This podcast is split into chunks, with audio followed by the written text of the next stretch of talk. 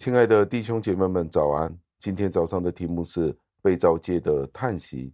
经文出自于创世纪三章十七节，经文是这样说的：又对亚当说，你既听从妻子的话，吃了我所吩咐你不可吃的那树上的果子，地必为你的缘故受咒诅，你必终身劳苦，才能从地里吃的。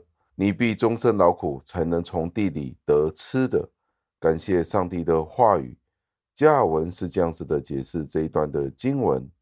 他说：“为了回应亚当的罪，上帝宣布了对这个地球的咒诅。圣经告诉我们，大地的祝福是上帝透过他神秘的力量而灌入了对地的肥沃的祝福。那相反的，对地的咒诅，咒诅就是对地的祝福拿走。上帝从地球上收回他的恩惠。”从此，世界上的状况就因人而异了，取决于上帝是否对人类生气，或者是对人表示他的恩惠。我们都可以这样子的说：惩罚不是来自于地球本身，而是来自于人类自己，因为地球不是为自己去生那些果子，而是为了我们的缘故而去提供食物。因此，当主决定将他的愤怒洪水一样。泛滥到地球的每一个角落，所以无论人去到地球的哪一处，他的罪恶、他的暴行，都会在上帝面前出现。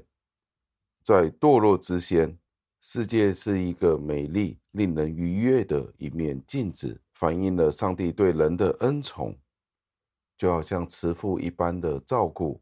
但是现在所有的事物都表明了，我们是被咒诅的。尽管大卫是这样子的说，地球是充满了上帝对人类的怜悯，但是我们可以看到，上帝对我们疏远的足迹是很可怕的。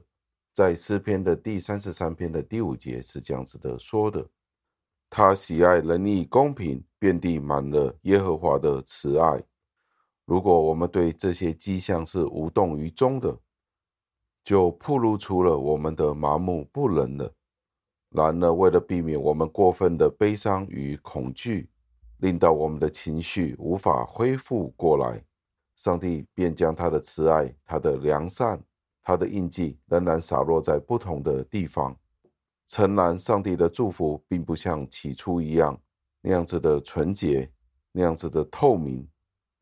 但是，想到这个世界仍然有上帝的祝福的时候，我们就可以明白大卫为什么这样子的感叹：遍地都满了耶和华的慈爱。我们周围让我们感到非常不安，不论是我们在自然界中所看到动物的痛苦呻吟，这都是因为我们人类的犯罪，干犯上帝的主权，犯罪的结果。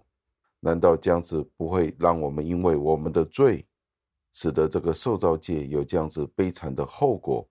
而感到哀悼吗？让我们一起祷告，亲爱的恩主，我们再一次的去思想您的话语，我们再一次的赞美感谢您，我们感谢您，因为您创造了这个世界，给了人类。同一时间，我们也看到人类犯罪的后果是何等的严重。见到这个地球，其实已经充满了许多的败坏，无论是在自然界中的叹息。甚至动植物的绝种。当我们见到这些事情的时候，我们就知道人类的罪是何等的深。